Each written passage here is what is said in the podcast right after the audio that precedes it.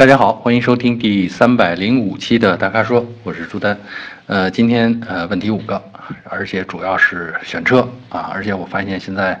同学们都这个选车选的很很精了啊，都是这个两两的对比，挺有意思啊。咱们先从第一个啊，我们粉丝的名字叫多多啊，这是一个多么正常的名字啊，相比那么奇奇怪怪的名字来说，我太喜欢看这名字了。多多啊，他在问的是说他在纠结两款车，那一个是保时捷的马 can，还有一个是呃雷克萨斯的 RX 啊，那么他想让我们帮他分析一下啊。其实我觉得这两款车差别蛮大的，当然我看了看啊，马 can 的这个价格大概五十五十多万，五十万出头，那相应的找了这个呃雷克萨斯 RX 的五十万出头的车型，我做了个对比。啊，都是四驱，都是二点零 T，哎，但是这两个车啊，说实在，一个动，一个静啊，一个追求动感的是马 can 啊，雷克萨斯呢，其实就是追求动起来也像静态的那样的舒适啊，这是叫一个动一个静。另外呢，一个大一个小啊，雷克萨斯大啊，虽然马 can 的这个轴距比雷克萨斯要长，哎，但是车身短。啊，呃，而且呢，我坐在里边的感觉呢，也是说雷克萨斯 RX 里边的空间感更好啊，呃，还有呢，就就这当然了，这两个设计的这个内饰设计上的差别，就雷克萨斯给你那种极其精致啊的那种艺术感的那种那种内饰设计，啊，这个 Macan 的相对的来说呢，就就没有显得那么精致，当然材料也很高档，但就没显得像雷克萨斯那么精致啊。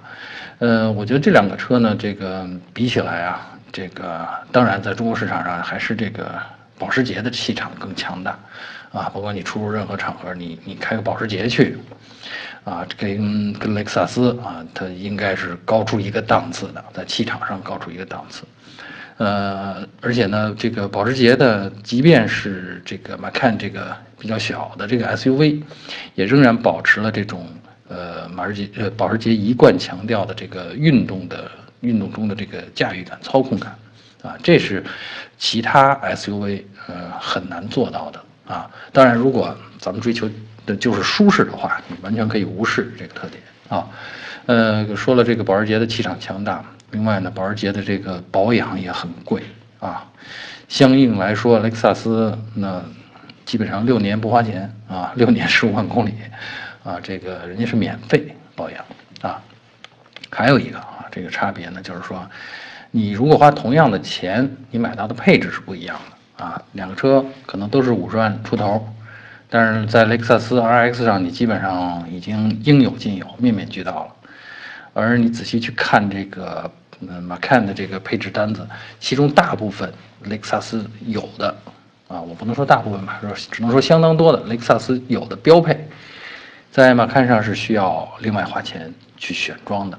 而且这钱都不便宜啊，动辄就上万啊。所以呢，如果你想把这一个辆马看的配置上追到这个雷克萨斯 RX 的水准，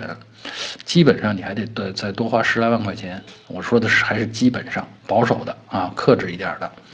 所以你说这个性价比啊，就是我觉得从实用性上考虑，从从性价比考虑，你没有理由不选 RX。啊，当然，如果从气场上考虑啊，预算足够的话，嗯，你没有理由不选保时捷，对不对？所以呢，我觉得这事儿你就别纠结了啊。如果就是不排斥这种舒适性啊，甚至说我觉得我其实没太必要说我都买个 SUV 了，我还非要什么操控性那么叫什么呃那么执着啊？那我觉得其实雷克萨斯的 RX 是一个挺好的选择啊。当然。如果是保时捷的粉丝啊，另当别论，好吧。第二个问题来自我们的粉丝树叶啊，树叶啊，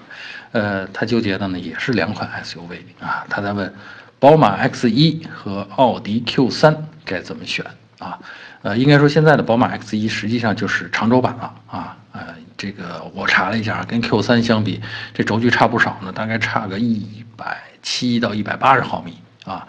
这就相当大的一个尺寸了啊，所以呢，这个从空间上讲，我觉得这个长轴距带来的大空间，呃，这个是一个很有吸引力的一个优势啊，在价位差差不多的情况下，啊，这两个车呢，大概比如说咱们都选这个三十万左右啊，两驱版本啊，那这个我觉得这种情况下，呃，宝马 X 一啊更值得选择啊，嗯，特别是比如说你比较喜欢跑长途啊，跑公路啊，然后这个呃不是那种天天只在城里边转悠的这种用途啊，那可能 X1 的这种驾驭感、驾驶感要超越 Q3 啊，但 Q3 也不是没有优点啊，Q3 的这个整个的内饰设计。啊，车身的造型，我觉得都很精致啊，应该特别适合女同学、女生来开。我觉得女生开 Q3，尤其是坐到车内，那是一种精装小户型的那种感觉，而且车身这个短了下来以后，这个你停车也方便啊。所以呢，我是觉得还有一个 Q3 的坐姿，尽管人家 Q3 的这个车身高度没有 X1 那么高啊，差着一两厘米大概。啊，但是这个坐姿感觉上，比 X 一要高，就给人带来的这种安全感啊，这可能也是很多女生喜欢它的原因啊。所以呢，这个该怎么纠结？就我觉得你要是女生的话，你就别选 X 一了啊，那长轴距那个有点男性化啊，你就选 Q 三啊。还有呢，如果你是男生，然后你又喜欢这种跑跑远路、跑跑远远路啊，自驾游啊，喜欢在公路上爽一爽的。啊，你选 X 一啊，这个是没错的，好吧？啊，这个别纠结更多的了啊，其他的配置啊什么的都可选啊，而且这两个车的保养啊什么的油耗其实差不多，好吧？第三个问题啊，我们粉丝的名字叫焦焦焦，啊，焦虑的焦，焦急的焦啊，啊，外焦里嫩的焦啊，然后呢，他的问题呢是这样，他说他想买一个十五万元落地的家用车，也就是说预算啊。这是十五万啊，这个包牌儿啊，他要省油省心，省心就是不用这个老操心小毛病呗啊，或者是保养的时候啊，也不不用太多破费呗啊。然后呢，他说主要呢，平时主要是走郊区啊，这个比较少少见啊，主要走郊区。目前呢，看了轩逸啊、捷德、呃、凌派、明锐、思域。然后他说呢，这个车呢，他是打算长期用啊，不是临时过渡。呃，另外他还纠结什么呢？他说也想过，哎，再加点钱买雅阁、天籁之类的，呃，但加的这点钱也只够买这个呃2.0的低配版本啊，所以他就纠结了啊，是我选个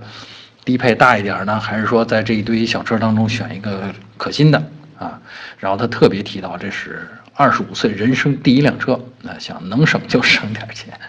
呃，哇，好吧，能省就省点，呃，是这样啊，就是说咱们先看这个省啊，省可能其实啊，我我我看这位同学他选的车，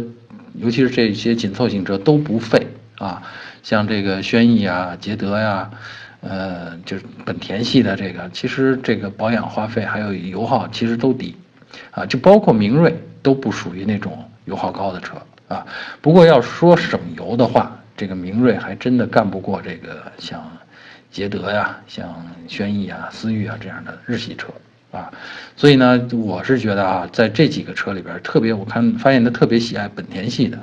那在本田系的里边呢，其实我我推荐他选这个捷德或者是思域啊，这两种这两个车型之间呢，只要纠结一下，看看自己是更期望要大空间啊，那你就选这个。呃，捷德大空间实用性，因为它是个旅行车这样的一个款式啊。那思域呢，这就是颜值高啊，这个但是呢，车身呢整个仍然是一个典型的这种三厢轿车，它没有一个特别大的一个行李箱，像旅行车那样的行李箱啊。但但是思域的这个颜值绝对，我觉得啊，超过是超过捷德了啊。所以在这两款车里边选的这个，我觉得他们保养其实是在一个费用等级上。也就是五六百吧，小保一次，油耗也在一个等级上，啊，特别是思域呢，用的还是这个 CVT 啊，当然捷德也有也有这个 CVT 的版本，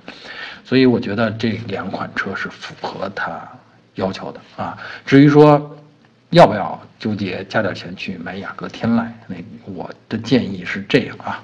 如果是自己花钱，你就听自己的，选自己喜欢的；如果是你这车险里边有父母赞助。你就一定要考虑父母的需求，啊，比如父母认为说，哎，你有个中级车，人家更有面子，或者你有个中级车，人家坐后排更舒适一点，那你就一定考虑父母的需求啊，人家出钱出了一部分钱，哪怕是一部分钱，你也得照顾到人家的需求啊。这就是我关于你是选中级还是选紧凑级的这个建议啊。最后别忘了啊，如果是自己花钱，你就听自己的，这样不后悔。啊。基本上我就建建议我们这位焦焦焦同学在捷德和思域中间去选一款自己最称心的啊。好，这就是我对他的推荐了。呃，第四个问题来自我们粉丝啊，江凯，估计这是实名啊，真名啊。江凯在问，呃，想问一下现代名图这款车怎么样？啊，这个潜台词就是说想买这车呗啊，问问怎么样？呃，名图这款车给我印象呢就是平平淡淡啊，但是是那种过日子的车啊，是一个中级车，而且是个体尺寸挺大的中级车啊，实用啊，低调啊，因为嗯。它也出了，当时也出了什么这个名誉啊，什么什么这个，而且这个叫第八代流体雕塑的这个，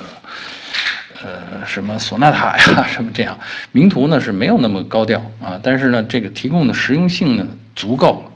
啊，这个轴距好像是两米七几吧，两米七七好像是啊，这个空间作为一个中级车来说，呃，已经绝绝对可以满足大家的需求了。啊，但现代的产品的特点呢，就是说，呃，在操控性方面，呃，一般，啊，不会提供太多的驾驭乐趣啊。然后安全配置呢，也仅仅是够格而已啊。所以呢，你要想，呃，当然了，人家价位也不高，这咱们这说实话啊。所以呢，就是说，如果你对车没有太太多的追求的话啊，那你买现代其实是一个挺好，或者叫性价比挺高的一个选择。啊，但是如果你要想说，我我特别喜欢车，我想在车车上得到各种各样的，嗯，满足各种各样的期待，得到各种各样的享受，那现代呢，其实不会不能长，至少没法长时间的给你提供这种满足感啊。所以呢，这你要问它怎么样，名图这车怎么样？我的意见就是，哎，这可以买啊，但是呢，嗯，不要寄予太高的。期望啊，期望这车开起来怎么爽或者怎么怎么样，那都不必了啊。现在好像这个名图好像有 1.6T 和1.8自吸两个版本，1.8自吸的动力其实也足够了啊。所以呢，这个江凯同学啊，你要是觉得这个车性价比好，提供的配置已经够你用了，这车可以买。作为一个中级轿车，其实人家也不贵啊，这个大概也就十二三万的这样的一个价位吧啊，呃，挺划算的啊。